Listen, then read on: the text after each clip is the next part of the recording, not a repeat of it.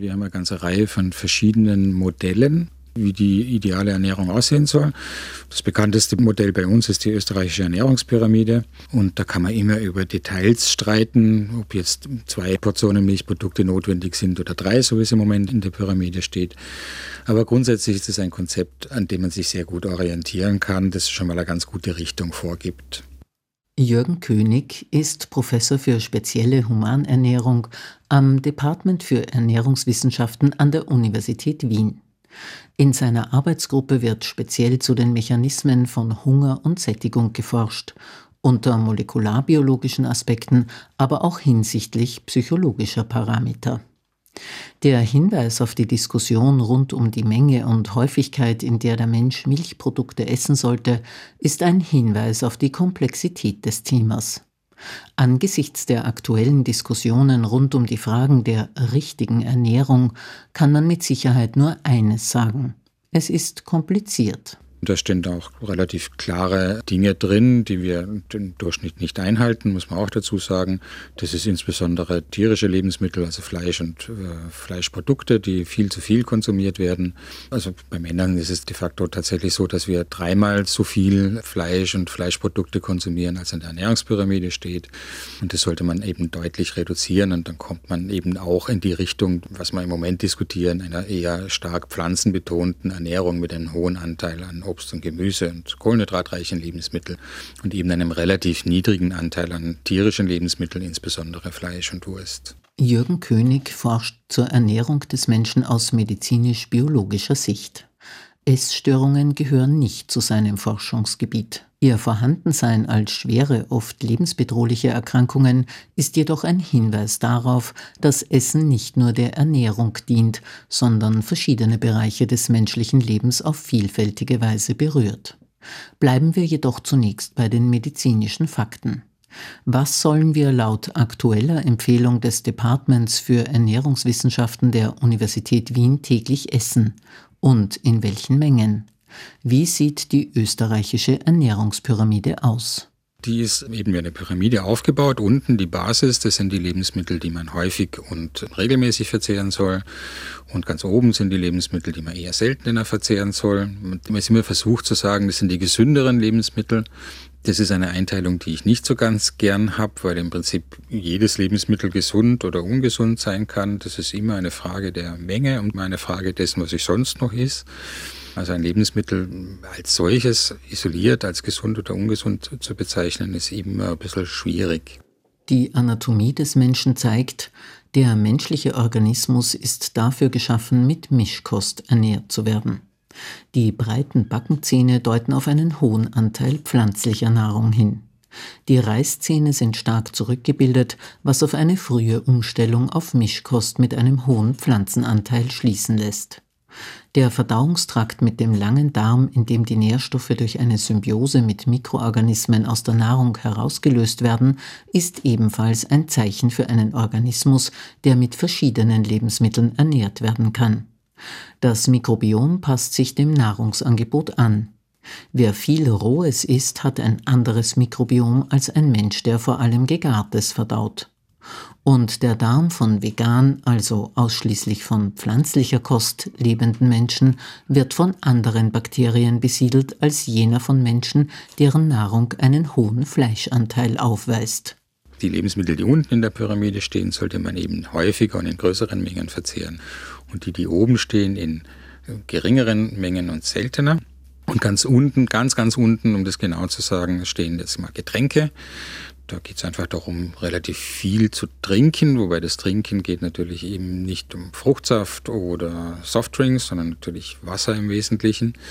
Beziehungsweise ja, Tees, das sind auch so Optionen, da muss man ein bisschen vorsichtig sein. Im Wesentlichen, wie gesagt, soll das Wasser sein. Die Ergänzung der Ernährungspyramide durch den Hinweis auf ausreichend Flüssigkeit hat viel mit unseren heutigen Ernährungsgewohnheiten zu tun. Grundsätzlich kann man sagen, die meisten Menschen trinken zu wenig. Viele greifen außerdem gerne zu Getränken mit einem hohen Zuckeranteil, deren hoher Kalorienanteil sie mehr zu einem Nahrungsmittel als zu einem Durstlöscher macht. Dadurch werden zu viele Kalorien aufgenommen. Es ist dies einer der Gründe für den weltweit ansteigenden Anteil von Menschen mit ungesund hohem Körpergewicht, vor allem in den Industrieländern. Das ist so die Basis, wenn man die Getränke mit dazu rechnen will. Und die erste Ebene der festen Lebensmittel, das ist dann Obst und Gemüse. Die üblichen Empfehlungen, fünf Portionen Obst und Gemüse am Tag. Und die nächste Stufe sind dann die kohlenhydratreichen Lebensmittel, idealerweise als Vollkornprodukt, also Vollkornnudeln, Erdäpfeln, Vollkornmehl und teilweise Hülsenfrüchte, weil die auch relativ viel Kohlenhydrate und Ballaststoffe liefern. Und dann teilt sich die Pyramide in der nächsten Ebene in zwei Bereiche, nämlich in Milch und Milchprodukte und in Fleisch, Fisch und Fleischprodukte. Und ganz oben an der Spitze, da stehen dann die Lebensmittel, die man seltener verzehren sollte. Das sind Süßigkeiten zum Beispiel, Mehlspeisen, fette Sachen, Snacks und solche Dinge, die stehen eben ganz an der Spitze. Die Empfehlungen, welche Nahrungsmittel ein Mensch regelmäßig und in bestimmten Mengen zu sich nehmen soll, haben sich in den letzten 50 Jahren immer wieder verändert. Das hängt mit der Verfügbarkeit von Nahrungsmitteln zusammen, mit der Wirtschaftslage und den Handelsbeziehungen eines Landes dass der Ernährungswissenschaftler Jürgen König von der österreichischen Ernährungspyramide spricht, hängt damit zusammen, dass bei den Ernährungsempfehlungen auch auf Regionalität und Verfügbarkeit der Lebensmittel geachtet wird. Die Empfehlungen für eine ausgewogene und damit gesunde Ernährung lauten heute auch hinsichtlich der Angaben ganz anders als noch vor 15 Jahren. Also man ist grundsätzlich weggegangen bei den Ernährungsempfehlungen, dass man es auf Nährstoffbasis empfiehlt. Maria Wakolbinger hat Ernährungswissenschaften und medizinische Wissenschaften an der Universität Wien studiert und arbeitet am Wiener AKH in der Abteilung für Sozial- und Präventivmedizin im Zentrum für Public Health, wo sie zu den Themen Adipositas, pflanzenbasierte und nachhaltige Ernährung forscht. Man ist eben in die Richtung gegangen mit lebensmittelbasierte Ernährungsempfehlungen. Da gibt es relativ viele Darstellungen. In Österreich verwenden wir zum Beispiel die Ernährungspyramide. In Deutschland verwenden sie den Ernährungskreis zum Beispiel. Oder es gibt auch von der Harvard-Universität zum Beispiel das gesunde Teller. Ist eben bei uns an der Abteilung auch verwendet worden für ein Projekt, das sehr gut angenommen worden ist. Und im Endeffekt geht es darum, dass kein einziges Lebensmittel alle Nährstoffe enthält, die wir brauchen, sondern die Ernährung sollte eben sehr vielfältig sein. Dann schafft man es auf jeden Fall, dass man alle Nährstoffe aufnimmt. Auf dem gesunden Teller liegt alles, was ein Mensch idealerweise pro Tag zu sich nehmen sollte, anschaulich anhand eines Fotos oder einer Zeichnung dargestellt. Eine Präsentation, die für die Konsumentinnen und Konsumenten wesentlich einfacher umzusetzen ist als die früher verwendeten Schemata, in denen von Fett, Kohlenhydraten, Eiweiß, Vitaminen und Ballaststoffen die Rede war, deren täglich oder wöchentlich empfohlene Menge in Prozenten im Verhältnis zur insgesamt aufgenommenen Nahrung oder in Gramm angegeben waren. Es war dies eine im Alltag schwer zu verstehende und kompliziert umzusetzende Form der Übersicht. Beim gesunden Teller ist es so, also an Anlehnung an die Empfehlungen von der Harvard-Universität, dass die Hälfte Obst und Gemüse sein müssen. Das ist eben basiert auf einer täglichen Aufnahme im Vergleich zur Ernährungspyramide, die ist eben täglich und wöchentlicher Basis. Und beim gesunden Teller ist es so, dass die Hälfte eben Obst und Gemüse sein sollen, ein Viertel eben Getreide, primär Vollkornprodukte und dann gesunde Proteine. Und da wird sogar empfohlen, dass man eben auch pflanzliche Proteine verwenden soll, nicht nur tierische Proteine. Die Aufnahme von Eiweiß sei eine wichtige Komponente der Ernährung, sagt Maria Wakolbinger vom AKH Wien. Sobald der Bedarf an Eiweiß bei einer Mahlzeit gestillt ist, signalisiere der Körper, dass er satt sei. Ein wichtiges Detail, wenn man nicht zu viele Kalorien aufnehmen möchte. Die Eiweißquelle sei aber nicht egal, sagt die Ernährungswissenschaftlerin, denn derzeit werde in der westlichen Welt viel zu viel Eiweiß aus tierischen Quellen verzehrt, was für den Organismus aufgrund zahlreicher Faktoren nicht zu empfehlen sei. Besser sei es, vermehrt pflanzliches Eiweiß zu konsumieren. Die Auswahl ist groß. Da haben wir Hülsenfrüchte, dazu zählen Bohnen, Linsen, Erbsen. Dann haben wir auch Vollkornprodukte, Nüsse, zählen eben alle dazu, den pflanzlichen Proteinen dazu. Nicht zu vergessen seien weitere Komponenten der Ernährung wie die Flüssigkeitszufuhr, sagt Maria Wakolbinger. Beim gesunden Teller ist auch nur zusätzlich die Wasserzufuhr oder Flüssigkeitszufuhr, primär eben Wasser, also energiearme Getränke, also keine gezuckerten Getränke. Und daneben sind auch noch gesunde Öle, das sollen eben primär pflanzliche Öle sein.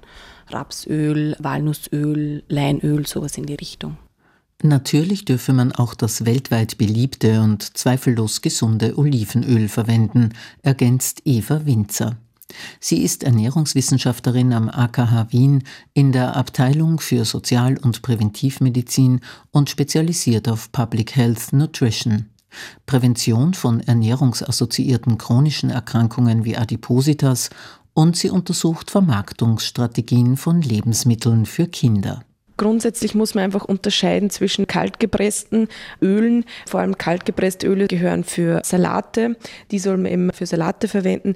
Aber zum Beispiel Rapsöl kann auch kalt gepresst sein, aber das kann man eben zum Braten verwenden. Und die kann man dann für richtig hohe Temperaturen verwenden. Eben äh, kaltgepresste sollte man nicht zum Braten verwenden. Die Verwendbarkeit von Ölen bei der Speisenzubereitung hänge von den im Öl enthaltenen Fettsäuren ab, sagt die Ernährungswissenschaftlerin Eva Winzer. Eine Fettsäure ist immer so eine lange Kette. Wenn ich die dann erhitze oder auch durch Licht ist das teilweise so, deswegen soll ich das eigentlich nicht in offene Räume lassen, sondern eher lichtgeschützt halten. Sandra Haider ist Ernährungs- und Sportwissenschaftlerin. Sie forscht am Wiener Allgemeinen Krankenhaus zu den Themen Ernährung und Bewegung und arbeitet außerdem im Neurologischen Spital und Rehabilitationszentrum am Rosenhügel als Bewegungstherapeutin. Ungesättigte Fettsäuren, die in kaltgepressten Ölen in hohen Konzentrationen enthalten sind, unterlaufen bei Erhitzung molekulare Veränderungen, die schließlich zur Entstehung von kanzerogenen, also potenziell krebserregenden Stoffen führen, sagt Sandra Haider sofort die Fettsäure. Dann habe ich freie Radikale, die dann auch teilweise einen Einfluss auf den Alterungsprozess haben. Das sind eigentlich die Produkte, die nicht so wünschenswert sind.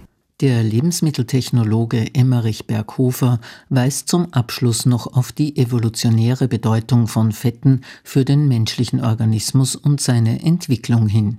Es gibt die langkettigen, ungesägten Fettsäuren, kann der Mensch nicht bilden. Das heißt, die muss er auch über die Nahrung aufnehmen. Das ist auch sehr interessant, evolutionshistorisch.